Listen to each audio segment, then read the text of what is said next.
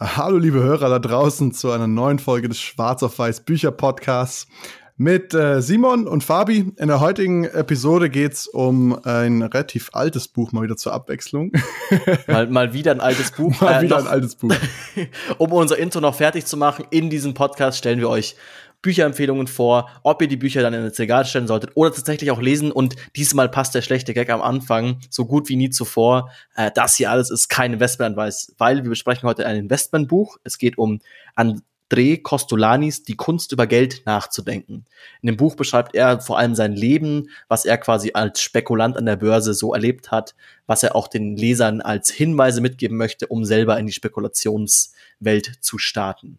Genau, und zum Thema alt, der gute Costolani ähm, erzählt live von Anekdoten aus dem Ende der 20er Jahre zum Beispiel, denn der gute Mann wurde 1906 geboren und ist leider schon seit 22 Jahren verstorben. Und das äh, ganze Buch ist von 2000, also es ist posthum erschienen. Ähm, und es sind ja sehr, sehr viele spannende Anekdoten aus seiner eigenen Börsenerfahrung mit dabei und ähm, auch für den Otto Normalverbraucher alle Menge nützliche Tipps, würde ich sagen.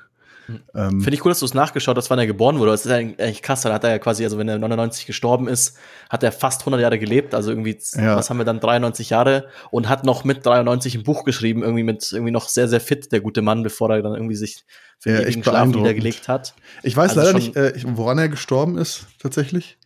Ähm, aber auch das Vorwort ist, ist dann schon von seinem Verleger, glaube ich, verfasst worden. Also, ähm, der hat an dem Buch mit ihm zusammengearbeitet wohl. Mhm. Ähm, ja, Simon, dann steigen wir doch einfach mal direkt in die Thematik ein. Genau, also ich finde eine Sache, die ich gleich mal vom Anfang, also du hast diesmal das Buch rausgesucht, Fabi, so als Empfehlung quasi für uns für den Podcast. Und ich war am Anfang ein bisschen skeptisch, weil ich bin immer so von, von so Business oder also was, was Börsenbücher angeht, immer ein bisschen schwierig, weil viele davon heben mir das Thema Geld zu sehr auf das Podest und so, ja, okay, Geld ist alles und macht glücklich im Leben.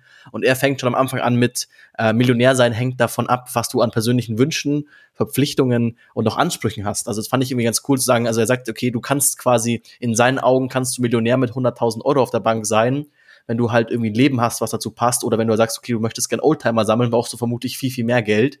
Aber dass es quasi um das, um das Leben damit geht und nicht um das Geld per se, um die Zahl, also es nicht keinen Sinn macht, der reichste Mann auf dem Friedhof zu sein, nur um eine hohe Zahl auf dem Konto zu haben, sondern sagen, hey, quasi ich möchte mit dem Geld irgendwas an, anfangen, ich möchte mit dem Geld was anfassen, mir ein schönes Mö Leben ermöglichen, weil das auch so eine Art ist, wie ich über Geld denke. Also ich glaube, Geld ist wichtig und es ist auch eine Sache, dass ich glaube, kein Geld haben ist ganz, ganz schlimm. Also weil Geld schon viele Sachen quasi Probleme beseitigt, aber ab einem bestimmten Punkt ist halt Geld kein Selbstzweck mehr, sondern man muss irgendwie halt schauen, dass es sich da so weit einpendelt, dass man damit was anfangen kann und nicht quasi nur immer versucht, reicher und reicher zu werden, um halt reicher zu sein. Das finde ich immer irgendwie komisch, wenn Leute das irgendwie als, als Lebensziel haben. Das fand ich schön, dass er da quasi gleich, obwohl er ja an der Börse reich geworden ist, als Spekulant, da gleich so einsteigt und das quasi so gleich einsteigt und sagt, okay, ich mache das, weil mir das alles viel Spaß gemacht hat und ich, ich habe durch Zufall in meinem Job sehr viel Geld verdient aber wenn es Er hat, so er hat auch sehr viel Geld an der Börse verloren. Also er schreibt auch, er war wohl dreimal komplett bankrott, unverschuldet. Also ähm, da ist ein schönes Zitat aus dem Buch, das würde ich gerne an der Stelle bringen. Und zwar, ähm, Börsengewinne sind Schmerzensgeld. Erst kommen die Schmerzen, dann kommt das Geld. Habe ich mir auch rausgeschrieben. Ja, das ist ein. Fand, fand ich auch gut. War ein guter. Und ähm, ja, ich, ich bin da voll bei dir. Das ist einfach eine coole Einstellung auch zum Leben, die er so hat. Und ich finde, er wirkt auch irgendwie wahnsinnig sympathisch, auch indem wie er das Buch schreibt. Es ist zwar von, von der Sprache her schon ein bisschen veraltet vielleicht, so, weil der Mann kommt wirklich aus einer ganz anderen Generation so.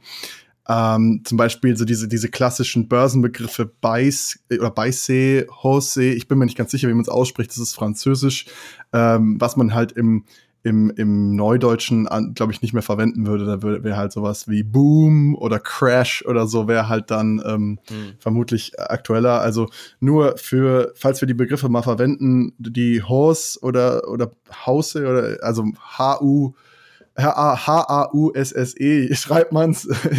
Korrigiert uns bitte gerne, wenn ihr Französisch sprecht. Ich bin da leider voll raus. Ähm, bezeichnet den, den Börsenboom oder den, den Anstieg der Börse und die den Buys. Bullenmarkt. Genau, den Bullenmarkt und die Buys den, den Bärenmarkt oder den Abschwung an der Börse. Mhm. Ist, glaube ich, auch so, also das kann man von dem Buch auf jeden Fall sagen. Es ist also ein, ein Grundlagenwerk. Also ich muss auch, also so, ich habe viele Dinge verstanden, die ich vorher nicht verstanden habe von der Börse. Das fand ich ganz gut. Einfach weil es dadurch, dass es doch schon so alt ist, diese ganzen modernen, also die Sachen, wie du jetzt zugeballert wirst mit, okay, ETF und das und hier und da und irgendwie fancy Wörter für am Ende immer das Gleiche ist halt, es gab halt damals irgendwie nur drei, vier von äh, Finanzprodukte und die hat er halt ziemlich genau erklärt und das fand ich ganz gut, weil es ein bisschen als Grundlagenwerk die Sachen erklärt.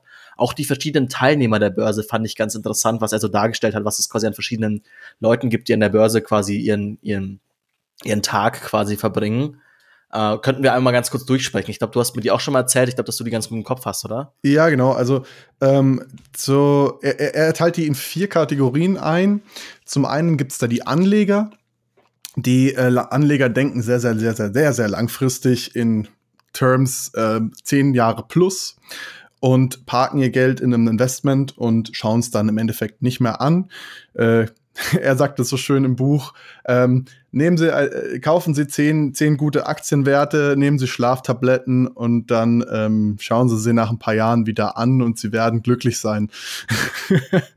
ähm, genau, dann gibt's die, die äh, zweite Kategorie, das sind die sogenannten Zocker, die ähm, setzen im Prinzip einfach nur auf Rot oder Schwarz, wie im Casino, ohne irgendwelche Analysen durchzuführen oder fundamental Daten sich anzugucken überhaupt. Dieses, dieses Beispiel vielleicht GameStop kommt da gerade in den Sinn, was jetzt relativ brandaktuell noch war mit der, mit der Wall Street Bets Geschichte da. Ähm, ich weiß nicht, ob es jemand verfolgt hat, aber ähm, das waren ja im Prinzip auch nur Zocker so. Ähm, die dritte Kategorie sind dann tatsächlich die Market Maker und Broker oder alle, die da im Hintergrund ähm, beteiligt sind, die in jeder Transaktion im Endeffekt Geld mitverdienen. Ähm, und dann gibt's eben noch die, die Spekulanten, wie er das sagt. Ähm, der Spekulant ist irgendwo zwischen dem Zocker und dem Investor oder Anleger angesiedelt. Ähm, und im Prinzip ist das auch die Kategorie, Kategorie, wo er sich selbst einordnet. Und da ist halt zu sagen, also zum Spekulant, was er, was er quasi als speziell herausstellt, auch im Vergleich zum Zocker, ist halt, dass er, also der Spekulant geht quasi an die Börse mit einer bestimmten Annahme. Also er hat dann verschiedenste Beispiele in seinem Buch. Ich glaube, die brauchen wir gar nicht alle durchsprechen, aber halt so, zum Beispiel ein Beispiel war, da war irgendwie die italienische Wirtschaft am Boden und dann ist quasi amerikanische, ähm, amerikanische Investmentfonds haben angefangen, dass sie, ich glaube damals war das Renault, ne, also ist Renault, nee, Renault keine, ist nicht Italien. keine italienische Automarke, ähm, aber halt quasi eine italienische Automarke, quasi der wieder aufgeholfen haben, dadurch ist der Kurs auch wieder gestiegen. Und er hatte quasi die Spekulation von, okay, das ist ein Anfang von vielem, also es wird vermutlich jetzt, dieses, dieses Thema wird ähm, jetzt, also wird jetzt immer wieder passieren. Er hat quasi einen anderen Autoindust Autohersteller investiert, der total am Boden war, der dann irgendwie 200 Mal nach oben gegangen ist. Er quasi halt, das war sein Ansatz, zu sagen, ah, okay, die Amerikaner kommen jetzt nach Italien, bauen die Autoindustrie wieder auf und er kann dann quasi damit Gewinne mitnehmen. Also er sagt, okay, den Spekulanten grenzt er damit ab, dass er quasi eine, eine längerfristige auch Idee haben kann von einem Markt und dadurch und darauf quasi wettet. Also am Ende ist es immer noch eine Wette, aber es ist halt nicht so ein kurzfristiges, okay, ich glaube, dass der das bis zum Ende der Woche halt diese Aktie beim Doppelten steht und dann irgendwie alles drauf, sondern halt auch langfristige ähm, Ziele angeht. Da ist auch eine Regel, die er quasi, also die ich mir davor schon immer gedacht habe, aber die er nochmal ganz klar herausnimmt, sagt, okay, äh, man kann Aktien nicht auf Kredit kaufen, speziell auch als Spekulant, weil wenn du Aktien auf Kredit kaufst, hast du nicht die Möglichkeit, lange im Markt zu bleiben, weil wenn dann quasi der, der Wert, dem zum Beispiel jetzt in dem Fall diese Auto, dieses Autohaus, das er da quasi gekauft hat, oder halt die Aktie davon gekauft hat, wenn die noch weiter gefallen wäre, würde irgendwann der Broker sagen, hey, du musst mehr Sicherheit hinterlegen. Und wenn es aber alles auf Pump war und du eh quasi schon am Limit bist, kannst du das nicht und musst zum schlechten Kurs verkaufen. Wenn es aber dein Geld war, kannst du sagen, okay, ich sitze das Ganze einfach aus, solange ich quasi langfristig an die Idee glaube. Deswegen meinte er, Aktien kaufen auf Kredit ist verboten. So schreibt er es quasi in dem Buch. Und das fand ich sehr, sehr schlüssig. Und ich glaube, es ist auch eine wichtige Sache, die sich viele Leute im Kopf behalten sollten, dass wenn man das schon macht, dann irgendwie dann am liebsten wenigstens nur im eigenen Geld und am besten noch Geld, das man nicht braucht. Ähm, ja, an der Stelle passt ein Zitat ganz gut ähm, aus dem Buch, das ich äh, gerne auch nennen würde. Wer viel Geld hat, der kann spekulieren. Wer wenig hat, darf nicht spekulieren. Und wer überhaupt kein Geld hat, der muss spekulieren. Das fasst eigentlich ganz gut in einem Satz zusammen, was du gerade beschrieben hast, weil die Leute, die wenig Geld haben und sich dann überschulden sozusagen, ähm, die sich also gar nicht leisten können, weil sie eh schon am Minimum leben, die sollten auf keinen Fall ähm, ähm, spekulieren beziehungsweise auf, auf Kreditaktien kaufen. Also investieren ist natürlich immer erlaubt, aber nicht spekulieren fand ich eben insgesamt halt so ein bisschen, das, also die verschiedenen, ich muss sagen, die meisten Sachen, die ich mir rausgeschrieben habe, waren so ein bisschen Erkenntnis von mir, die ich jetzt quasi, also er beschreibt fast nur die Aktienbörse. Also er geht mal ganz kurz auch zwischendrin mal noch auf andere Rohstoffbörsen und so ein, aber er meint, er hat immer sein ganzes Leben lang mit Aktien spekuliert und dementsprechend hat er da seine Expertise und möchte sich darauf fokussieren.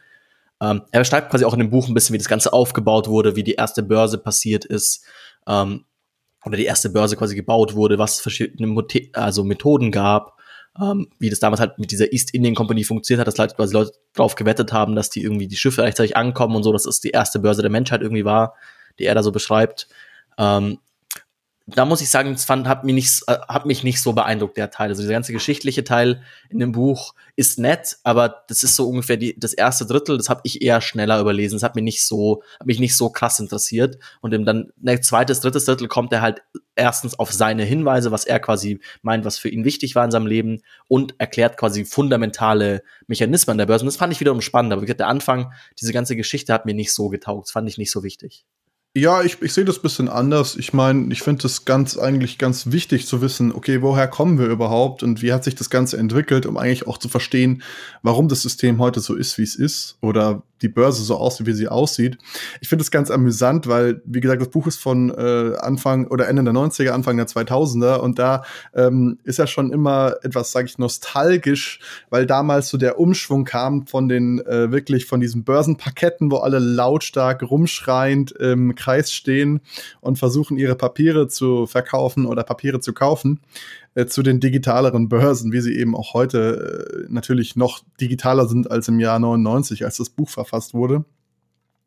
Ähm, das fand ich eigentlich ziemlich cool, so, oder sagen wir so nice to know, einfach diesen, diesen ganzen Background, so diese geschichtliche Entwicklung, was gab's für Börsencrashs in der Vergangenheit, zum Beispiel in den Sinn kommt da ähm, aus dem Buch die Tulpenkrise genannt, irgendwie ist auch in den Niederlanden entstanden, äh, da wurden ganz viele Tulpen aus dem Ausland ähm, importiert in die Niederlande und irgendwann gab's dann eine, äh, eine regelrechte ja, ein Riesenüberschuss an Tulpen und die Preise sind halt dadurch dann stark in die in den Keller gefallen.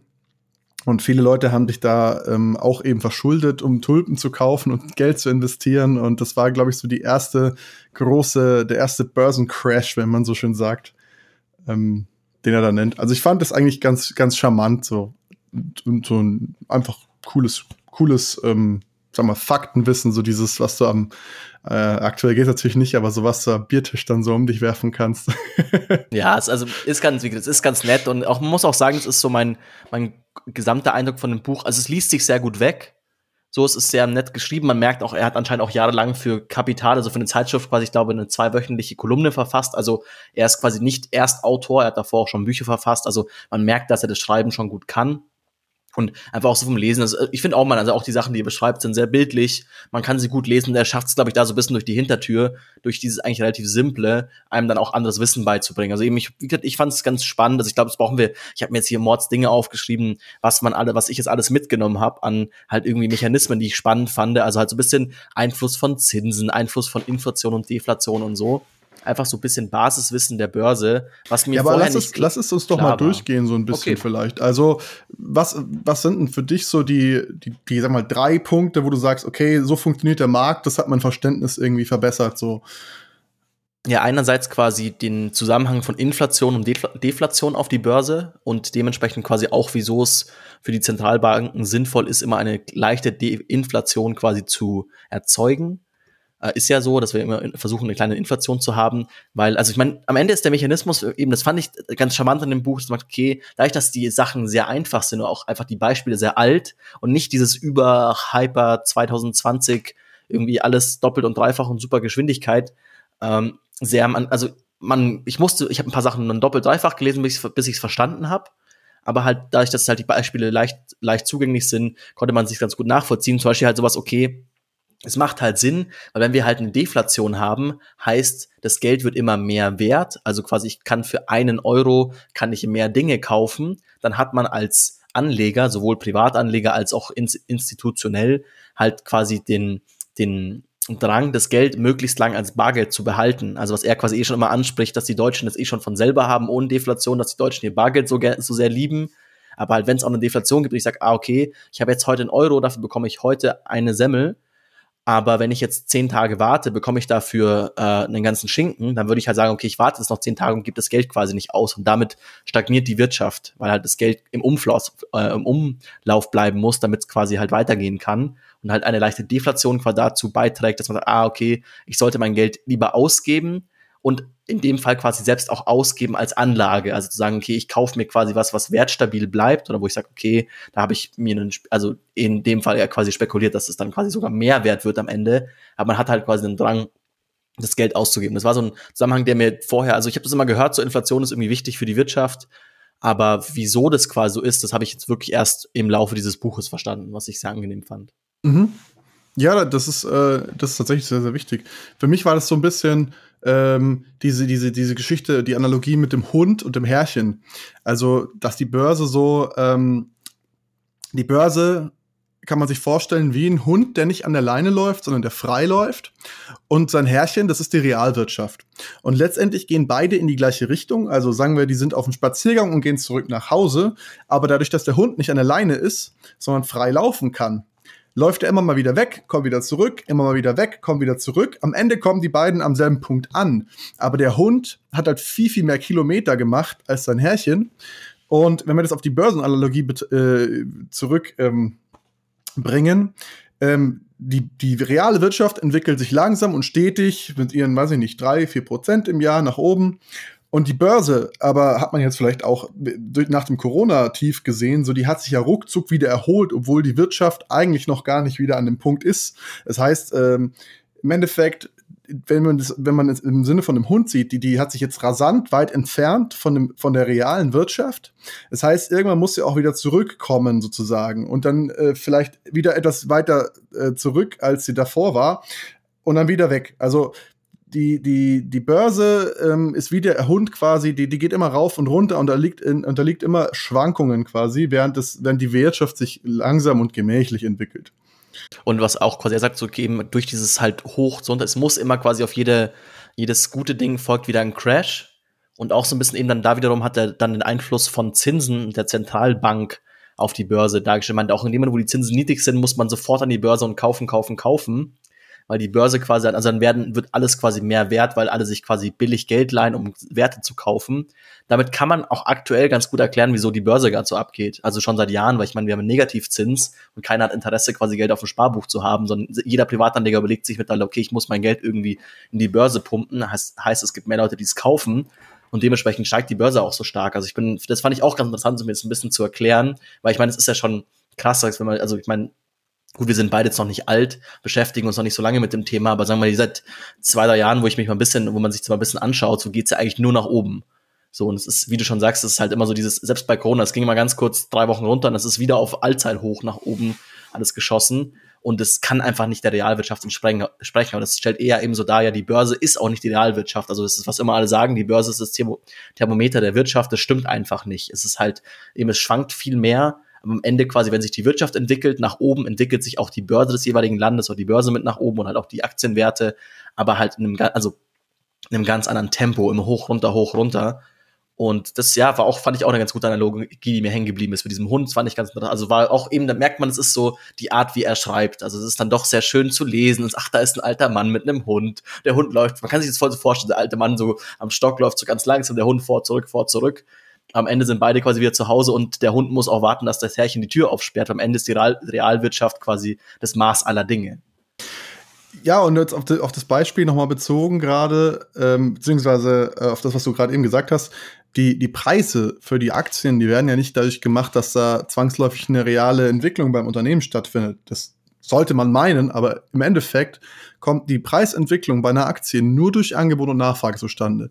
Steigt der Preis einer Aktie, gibt es einfach mehr Käufer als Verkäufer. Und andersrum, wenn der Preis einer Aktie sinkt, gibt es mehr Leute, die verkaufen wollen, als Leute, die kaufen wollen. So wird der Preis irgendeiner Aktie festgelegt. Und ähm, dementsprechend hat es absolut nichts ähm, mit der Realwirtschaft zu tun erstmal. Es korreliert natürlich oder äh, idealerweise sind natürlich die Unternehmen, die dann fundamental ähm, erfolgreich sind, also die eine gute Bilanz haben, die die Gewinne machen, die langfristig im Wert nach oben gehen, aber kurzfristig können eben auch mal Unternehmen ähm, total durch die Decke schießen, die eigentlich überhaupt keine Gewinne schreiben, also oder beziehungsweise super wenig Gewinne schreiben und dafür viel zu hoch bewertet sind, wie zum Beispiel Tesla, ähm, die ja jetzt seit einem Jahr erst Gewinne schreiben, aber bewertet sind ähm, mit aktuell, weiß ich nicht, 600 Milliarden oder so. Also so viel wie die ganze Automobilindustrie ungefähr zusammen. Ähm, da sind wir wieder bei dieser Analogie mit dem Hund. Also der ist schon viel zu weit vorausgeeilt und ähm, die tatsächliche Bewertung oder der faire Wert des Unternehmens liegt vermutlich deutlich tiefer, meiner Meinung nach. Aber wie gesagt, keine Anlageempfehlung in irgendeiner Form oder so. Ich glaube jetzt auch, jetzt ist der gute Zeitpunkt, das hast du mir auch schon, weil ich auch eben, ich habe mir mal zwischendurch mal kurz telefoniert, ich meine so, boah, ja, Fabi, jetzt das erste Drittel liest sich schon ein bisschen zäh, ich weiß nicht, ob ich da jetzt im, im Podcast was Gutes drüber sagen kann, aber eben das Buch hat alles rausgeholt in, in den Enden zwei Drittel. Meinst du, dein Lieblingskapitel ist das Ei des Kostulanis? Mhm. Und das war auch so ein Ding, was ganz interessant ist, so zum Durchsprechen, vor allem, weil er quasi zwei ähm, Börsenmenschen oder Börsentypen definiert. Die hartgesottenen und die zittrigen. Die zittrigen ist so der typische, vermutlich du und ich, der Privatanleger, der sagt, oh, ich habe jetzt hier mein, meine gesparten 10 Euro, da möchte ich jetzt irgendwie hoffentlich, dass da mal 11 Euro draus werden. Und in dem Moment, wo das auf 9 Euro runtergeht, will man sofort verkaufen, wenn man keinen Verlust haben will. Also man hat halt, man ist sehr, sehr anfällig, also man freut sich, wenn es nach oben geht, aber ist sehr, sehr anfällig, auch schnell wieder zu verkaufen. Aber lustigerweise, er beschreibt auch ein paar Industri äh, institutionelle Anleger als Zittrige, weil sie einfach sich keine Gedanken machen. Also es geht da gar nicht darum, um wer du bist, sondern wie du agierst an der Börse.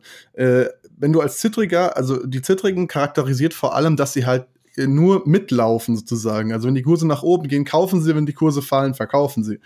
Ähm, wenn du jetzt nämlich die anderen, die andere Gruppe im Vergleich anschaust, die nennt er die hartgesottenen, die haben eine feste Investment-Idee. Die gehen her und sagen, okay, zum Beispiel Warren Buffett, der geht her und sagt, hey, dieses Unternehmen ist in meinen Augen unterbewertet. Dann kauft er dieses Unternehmen in der Annahme, dass es sich der Kurs äh, entwickelt, er eventuell Dividenden kassieren wird. Und ähm, wenn dann der Kurs steigt, äh, hat der Hartgesotten die Papiere bereits gekauft und dann steigen die Zittrigen ein und kaufen auch, weil der Kurs nach oben geht. Und andersrum, wenn die Kurse fallen, haben die Hartgesottenen ihre Papiere bereits verkauft an die Zittrigen im Idealfall. Und wenn die Kurse fallen, verkaufen dann die Zittrigen ihre Papiere wieder an die Hartgesottenen. Ähm, und das Ei des Costolani beschreibt es ganz gut bildlich. Also da ist, ist einfach so ein, so ein Kreislauf sozusagen.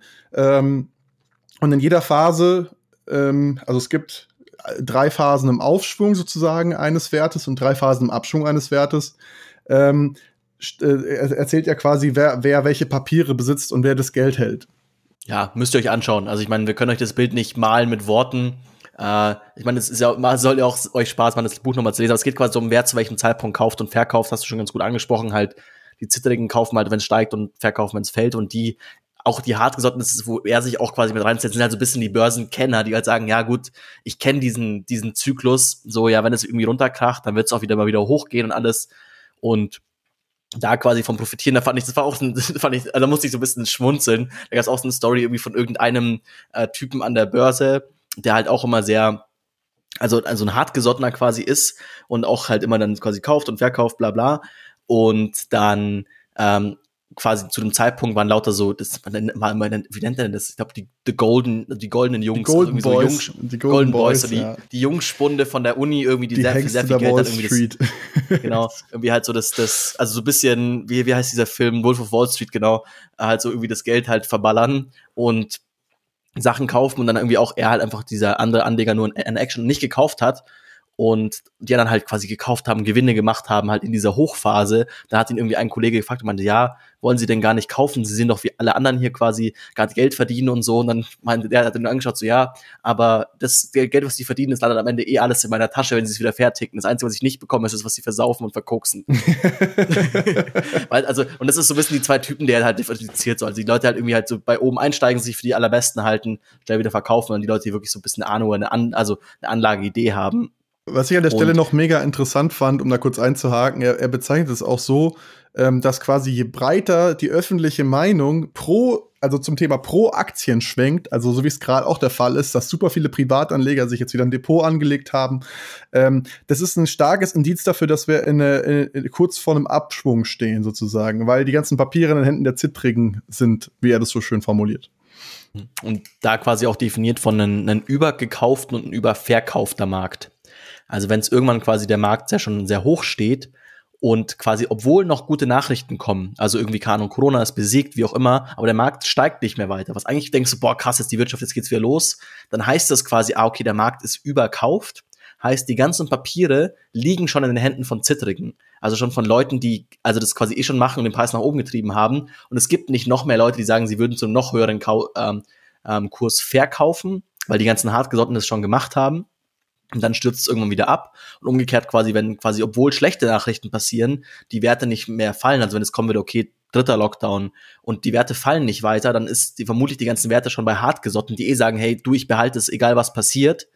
Ähm, und dementsprechend quasi fallen die Kurse nicht mehr weiter, wo die Nachrichten schlecht sind. So kann man auch halt ein bisschen sich das halt anschauen und sagen, ah, ich versuche diesen Markt irgendwie zu verstehen ähm, eben halt so viele so interessante auch Grundlagendinge, auch so ein bisschen psychologisch. Also er sagt auch so, ja, viele Sachen in der Börse sind halt Psychologie. Es ist irgendwie so, ja, viele Schafe, die in die gleiche Richtung laufen und eben sagen, ja, komm, jetzt läuft's gerade gut und so weiter. Und am Ende quasi profitieren dann doch wieder die Bör also die, die Börsenprofis von dem Privatanleger, der es halt dann doch irgendwie nicht wirklich durchziehen kann. Ja, weil letztendlich die dann äh, davon profitieren, sind halt die Market Maker, die halt bei jeder Transaktion dann mitverdienen. Also wenn ihr, wenn ihr irgendwie Aktien kauft, also habt ihr ja immer Gebühren für den Handelsplatz, für den Broker und so weiter, die ihr abdrücken müsst. Ähm, auch wenn ihr verkauft und dann ähm, verdienen die halt bei jeder Transaktion Geld. Das heißt, die haben auch ein berechtigtes Interesse daran, dass ihr möglichst viel handelt. So, äh, was ich auch noch spannend fand an der Stelle, hat er noch dazu geschrieben, quasi, was muss ein Spekulant eigentlich tun, um erfolgreich zu sein an der Börse? Und das ist eigentlich auf dem Papier ganz einfach, nämlich muss er sich antizyklisch verhalten. Das heißt, wenn alle gerade wie wild Papiere kaufen, sollte er verkaufen. Und wenn gerade keiner Interesse an Aktien hat, wenn die Stimmung so richtig negativ ist, was den Aktienmarkt angeht, dann sollte er Papiere kaufen. Weil das deutet darauf hin, dass wir am Boden vom, vom Abschwung sozusagen sind. Und der nächste Aufschwung äh, kommt ja immer nach einem Abschwung. Genau, eben halt mit dieser Annahme halt von dann quasi die Börse crasht unter die Realwirtschaft und kann, muss dann wieder hochsteigen. Also eben der Hund und der alte Mann, also er, er referenziert es immer wieder zurück, auch in dem Buch und sagt, ah, okay, hier sieht man wieder, eben wenn es dann crasht, dann ist der Hund wieder zurückgelaufen, vielleicht schaut wieder so ein bisschen zurück, wo er vorher noch hinschnuffeln wollte, kommt wieder zum alten Mann zurück und so. Also deswegen dieses immer krasse Crashes und Ansteigungen. Ähm, ja, fand ich, also insgesamt muss ich ich glaube, das, also das sind so die ganzen Großteil der Grundlagen, die ich so mitgenommen habe, noch so ein bisschen halt Währungszeug und bla. Aber das waren so die wichtigen Sachen, die ich, wo ich sage, fand ich, fand ich sehr gut, sich damit zu beschäftigen und auch in dem Buch einfach, weil, also eben, was wir letztes Mal also kritisiert hatten oder ein letztes Bücher kritisiert hatten, dass es halt alt ist und alte Beispiele hat, fand ich in dem Beisp in dem Buch sogar ganz gut. Also die Geschichten haben mir irgendwie, fand ich nicht so wichtig, war mir nicht so, hat für mich nicht, nicht so interessant, die geschichtliche Basis, aber halt sagen, okay, man spricht es halt an einem leichten Beispiel durch weil halt die Börsen am Ende auch 19, also quasi zu Hitlers Zeiten oder vor Hitler genauso funktioniert haben, wie sie heute funktionieren. Es gab die gleichen Produkte, das gleiche Ding, es heißt halt alles nur ein bisschen anders und fancy und neu und neue Verpackungen, aber am Ende passiert genau das gleiche. Du möchtest irgendwas kaufen, du glaubst, dass es nach oben geht oder nach unten geht. Es ist also mit verschiedenen Formen und dann da sagen, ah, okay, mit deinem leichteren ähm, mit einem leichteren Lexikon quasi diese Dinge durchzusprechen, fand ich, fand ich ganz angenehm, das zu verstehen. Äh, so für mich. Und also das fand, fand ich gut, hat mir gut gefallen. Bevor wir zum Fazit kommen, würde ich noch einen Punkt anbringen, und zwar ähm, das Phänomen, was er Fight Accompli nennt. Und zwar, das muss man sich mal ein bisschen ähm, einen größeren Namen überlegen, aber jeder fragt sich ja mal, was macht die Kurse an der Börse? Und im Endeffekt weiß es keiner. Es gibt halt jemanden, der kaufen will und es gibt jemanden, der verkaufen will, wie ich es vorhin auch schon erklärt habe. Aber das Phänomen des Fight Accompli, das tritt relativ häufig auf. Wenn nämlich für ein Unternehmen, zum Beispiel das Unternehmen bringt seine Quartalszahlen jetzt, sagen wir mal, in zwei Wochen raus. Und es wird erwartet, dass die, dass die Quartalszahlen ähm, dem Forecast entsprechen zum Beispiel oder darüber liegen. Dann werden die Leute vorher schon anfangen, die Papiere zu kaufen das heißt, der Kurs geht vorher schon rauf und wenn die Nachricht dann rauskommt, dann passiert erstmal nichts. Oder ähm, weil die Antip Antizipation quasi ist schon, dass, dass es eintritt, ja. Und sobald es eintritt, ist es, ist es Vergangenheit. Und dann, äh, durch das Ereignis ausgelöst, könnten die, die, die Kurse wieder fallen, obwohl das Unternehmen jetzt vielleicht erfolgreicher dasteht.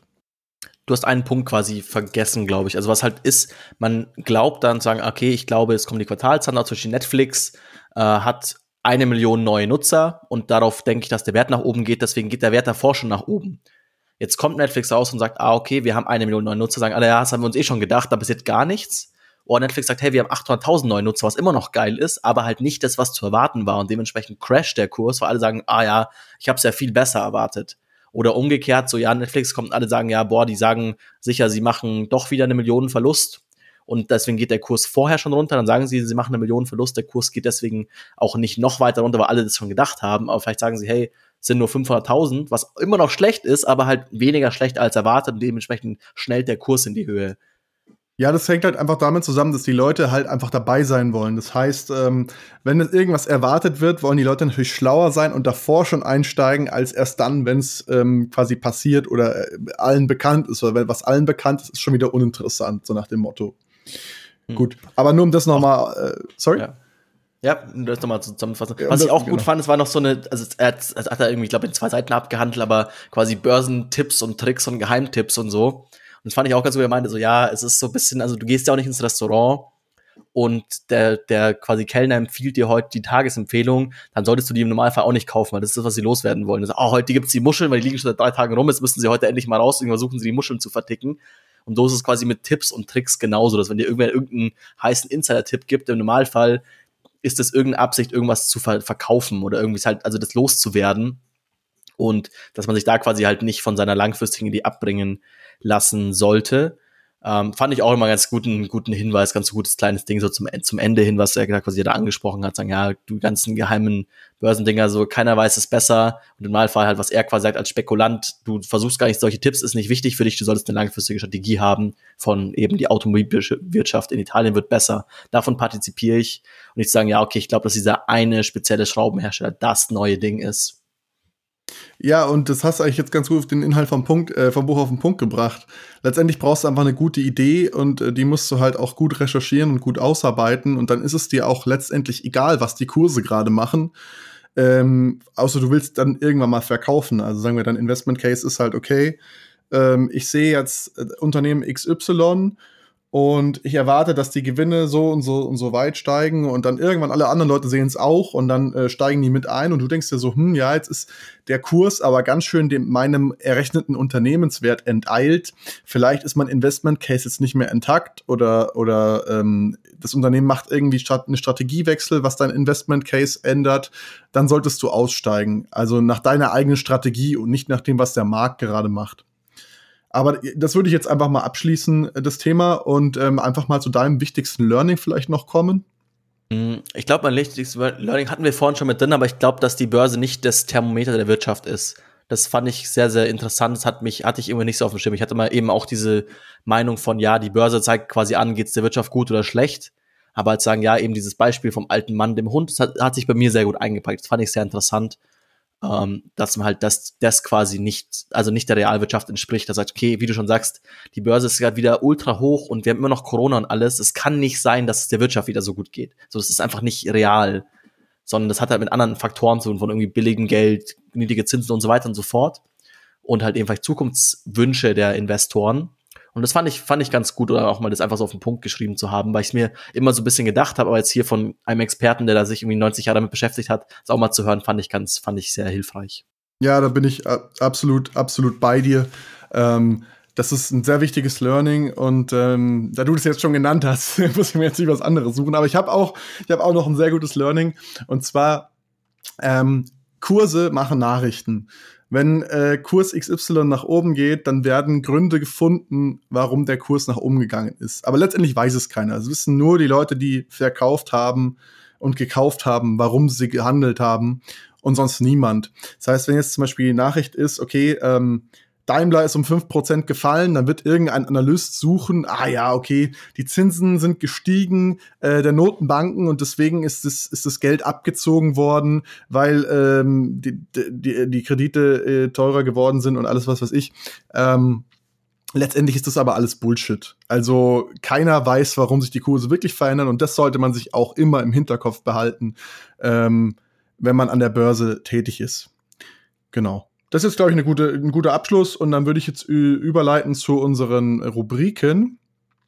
Ähm, also für mich ist das Buch auf jeden Fall ähm, von den Action-Items her reichlich gefüllt. Und ich würde sagen, also man kann da super, super viel ähm, mitnehmen. Deswegen eine 5 von 5.